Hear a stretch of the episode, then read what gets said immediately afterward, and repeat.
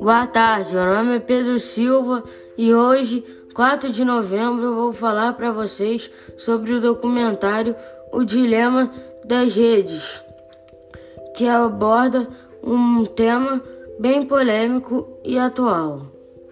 O filme mostra que as redes sociais, inicialmente criadas para nos deixar mais informados, unidos e felizes estão criando uma sociedade desinformada, mais in, é, intolerante, mais violenta, mais polarizada e mais triste.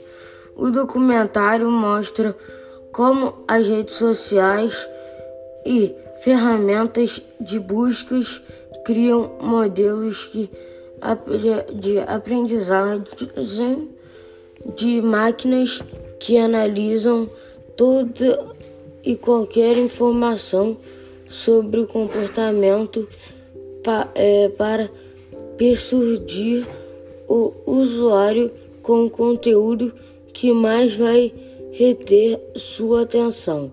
Tudo isso para que você, você veja mais anúncios direcionados e Consequentemente, essas empresas lucrem mais. Somos me, é, meros produtos para os verdadeiros clientes, os anunciantes. No filme fica fácil entender como o tornado é, tornamos escravos de uma inteligência artificial que se alimenta dos nossos dados, que nos inocentemente entramos, entregamos para crescer a receita de publicidade, técnicas de psicologia e é, neurociência são aplicadas para utilizar esses dados com a é, intenção de nos prender o maior tempo possível, vendo mais anúncios. A princípio, nada foi construído com outro interesse, não seja de nos mostrar é, mais publicidade. Mas os mesmos algoritmos que criaram essas máquinas de dinheiro geram efeitos é, colaterais no Twitter, por exemplo, conteúdos falsos é, enga, engajaram seis vezes mais é, que conteúdos verdadeiros. Aumentam a receita de publicidade junto com a recomendação de notícias falsas.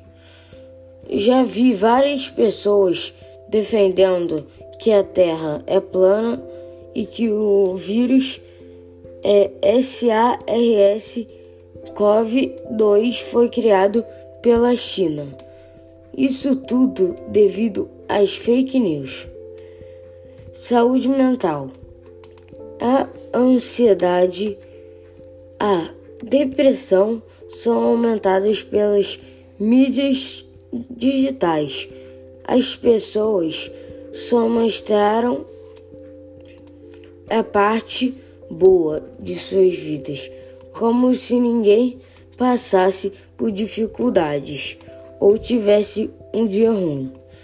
Em muitos cargos, é, casos, casos, até mesmo aqueles momentos felizes e totalmente artificial é criado para engajar seguidores. No filme fica claro que não, é, não há nenhum incentivo econômico para as empresas resolverem os problemas que estão ajudando a criar tais como fake news. o aumento de taxas é, de depressão, ansiedade e suicídio, a polarização, a interferência nas eleições. No fim, no fim das contas, essas presas no, é, parecem estar é, preocupadas em entregar informação de melhor qualidade ou em fazer um mundo mais aberto e conectado. O objetivo é apenas manter você cada vez mais conectado ao conteúdo publicitário. A mensagem final do documentário é clara. É, se nada fosse feito, podemos viver uma guerra civil e, é, e, e precisar presenciar o fim da democracia por conta da é, centralização do, é, do poder sobre os dados. O que nos resta por hora e o é o autocontrole ainda dá tempo de mudar nossa relação com as redes e recupera, e recuperar a atenção e o tempo perdido, utilizar apps que limitam o tempo de uso.